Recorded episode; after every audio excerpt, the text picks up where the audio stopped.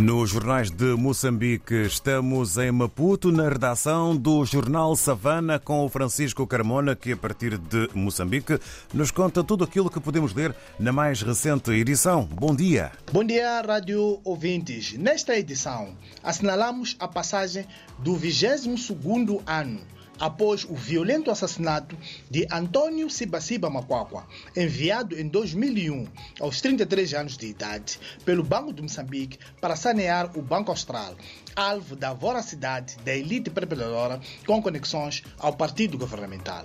Sibasiba Macuacua era diretor de supervisão bancária do Banco de Moçambique. 22 anos depois, o Estado continua silencioso e incapaz de esclarecer o crime. Sibasiba foi assassinado com requintes de malvadez por acoltos ao serviço da nomenclatura que precipitaram seu corpo a partir do 14º andar pelo vão das escadas do Banco Austral. Detalhes sobre este tema e um depoimento escrito dos filhos de Sibasiba Macuacua estão na edição do Savana de hoje.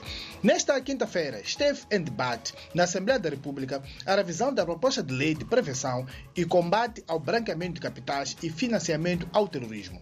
As bancadas da oposição na Assembleia da República, a Renamo e o Movimento Democrático de Moçambique, exortaram ao governo para não usar a lei para perseguir e coartar os direitos das organizações sem fins lucrativos.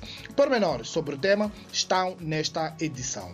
Movimentações para as eleições autárquicas de 11 de outubro próximo estão ao rubro na cidade da Beira.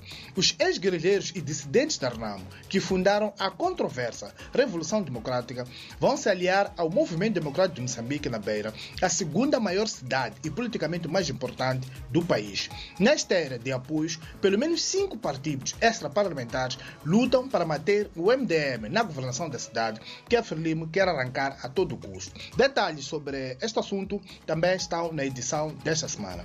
Esta quinta-feira, a presidente da Fundação para o Desenvolvimento da Comunidade, Graça Defendeu que, em caso de eventos climáticos extremos que resultem em danos materiais e humanos, não basta correr para ressentar as vítimas ou pensar na sua reconstrução econômica. Também é preciso pensar na cura das feridas emocionais provocadas por esses eventos no seio das comunidades.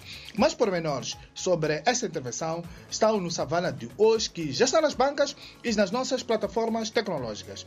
Bom dia e um abraço de Francisco Carmona a partir da redação de Savana, em Maputo.